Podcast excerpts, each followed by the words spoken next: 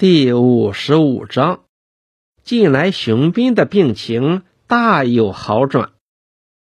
几年来，他从没有亲自动笔写过任何工作指示、工作总结、报告提纲，甚至到县里去开会的发言稿，也全叫詹宝坤事先替他写好，到时候由他上台照本宣读。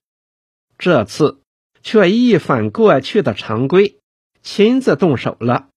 县里认为黄团区春耕春种工作搞得还不错，要他们写一个总结报告。他接到这个任务之后，不但没有叫詹宝坤去搞，就连收集材料的工作，也都是亲自到各乡去跑，蹲点调查研究。认真地帮助下边先写好总结，然后才汇总到区里。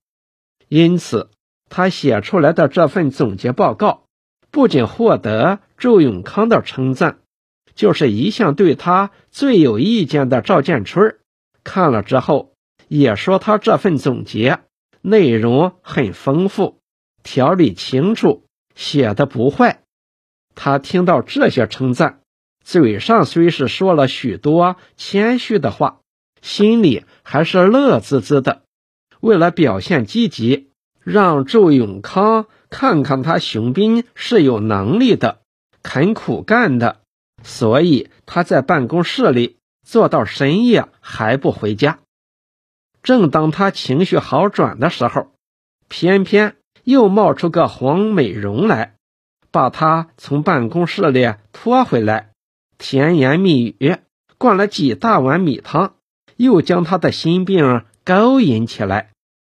这一夜，他似睡非睡，胡思乱想，整整闹腾了一个通宵。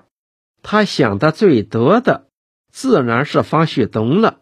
在过去战争的年代里，他虽没有和方旭东在一起工作过，但是从淮海战役之后，他们。便在一起了。方旭东担任区委书记时，他熊斌是乡支部书记。方旭东调到县里，他熊斌也提升到区里。他们之间一直是上下级关系，并且彼此处得相当不错。特别是旭东和吉华结婚之后，他们又多了一层关系。更比别人走得勤些。近二年来，他们的关系是不是有点疏远呢？是的，不但有，而且很大。这个原因又在哪里呢？看来还是在他熊斌这一方。解放初期，熊斌在乡里工作，虽然有点个人主义，但是工作上还是很有魄力，很有办法。很能干，也很艰苦，是一个非常有朝气的人。自从和黄美荣结婚之后，由于生活环境有了新的变化，在他生活上、政治思想上、工作上，也就适应这种家庭环境，逐渐起了变化。这种变化是无形的，是不知不觉的，就连他自己也无法觉察的。比如，就拿胃病一事来说吧，熊斌早在抗日末期就经常胃痛，可是那时候他没有把它当一回事情，不管怎样痛，照样行军，照样睡在战壕里和敌人打仗。嘿，到了解放战争时期，他反而好了，再也不痛了。可是解放后和黄美荣结了婚。有了一个温暖的小家庭，胃病又开始复发起来。每次略有疼痛，只要他皱皱眉头，黄美荣就去把医生请来。中医、西医土的洋的，医生请的越多，病越加重，药吃的越多，疼的越厉害。年轻美丽的妻子，温暖幸福的小家庭。安逸舒适的生活，逐渐消磨了他战胜疾病的意志。另一方面，他越来越看重个人的权威，追求个人名利。两年来，他把自己全部精力都用在这上面。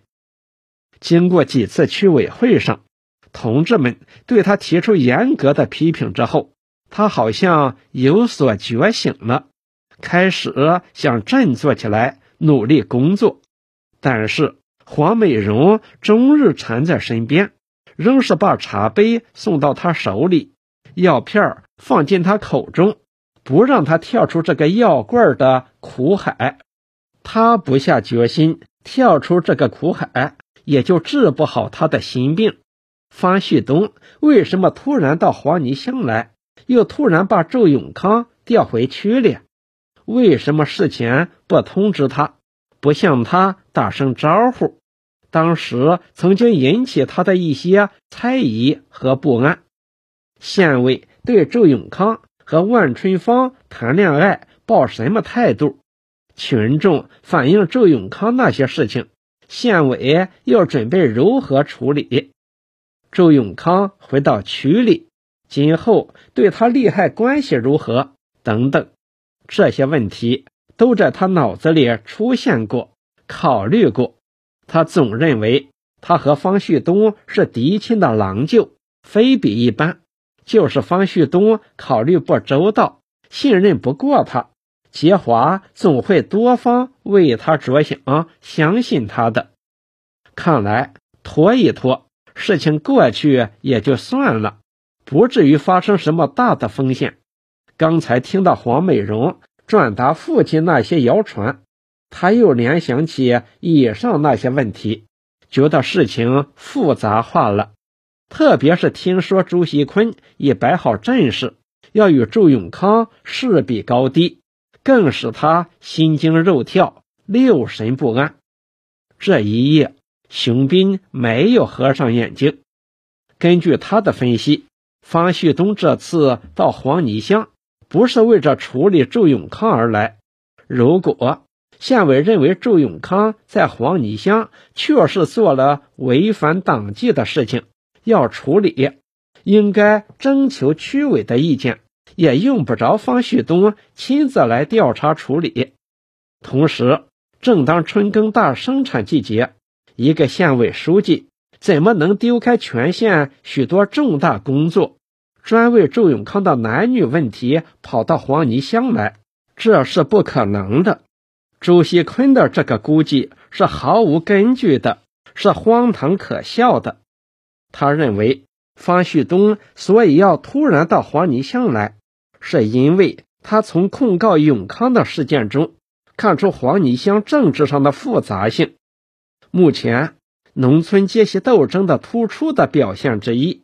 是揭袭敌人利用我们个别干部生活上某些缺点，无事生非，制造谣言，煽风点火，拉拢落后群众，打击积极分子，陷害好人。因此，黄泥乡所反映的问题，自然要引起县委严重注意。所以，方旭东才亲自住到黄泥乡来。看来。旭东一到黄泥乡，就调走周永康，主要的不是为着对付他熊斌，可能是为着迷惑敌人，进一步观察敌人的动向。不过，一想到这些斗争，他立刻又回想起过去处理任维群的事情。任维群与黄龙飞是不是敌我斗争？特别是匿名控告周永康的事件。这是谁干的？很可能黄龙飞这些家伙干的。如果不是事实，这不明明是煽风点火、无事生非、造谣惑众、陷害好人？这个黄龙飞是美容的父亲，美容会不会被牵连到这件事情里去？万一扯进去，他熊斌怎么能洗清这个干净身子？还有。朱锡坤总以为周永康来了要夺取他的权利，批评了他，打击了他，对周永康视如仇人，为着达到个人报复目的，很可能趁机插进一手。周锡坤又是他熊斌一向信任的人，这个账将来又怎么能算得清楚？他不敢想下去，他也不能等闲视之，他必须主动去扑灭这块快燃烧起来的火焰。天刚一闪亮，熊斌便起身，先到周永康的宿舍，坐在周永康的床边上。向永康交代了全区工作，便赶到黄泥乡去。熊斌待人处事是相当注意细节的。他听说方旭东是冒着雨步行到黄泥乡的，大大的受到群众的敬佩。他也不骑车子，改为步行。这样做，一来表示对方旭东的尊敬，二来又可在方旭东面前。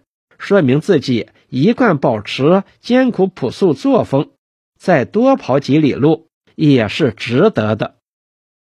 熊斌走到乡里，也是小傍中午了。他本来想先到乡里找周锡坤了解一下方旭东到了乡里以后的生活情况，同时也想暗示一下周锡坤不要胡来乱动，应该埋头工作。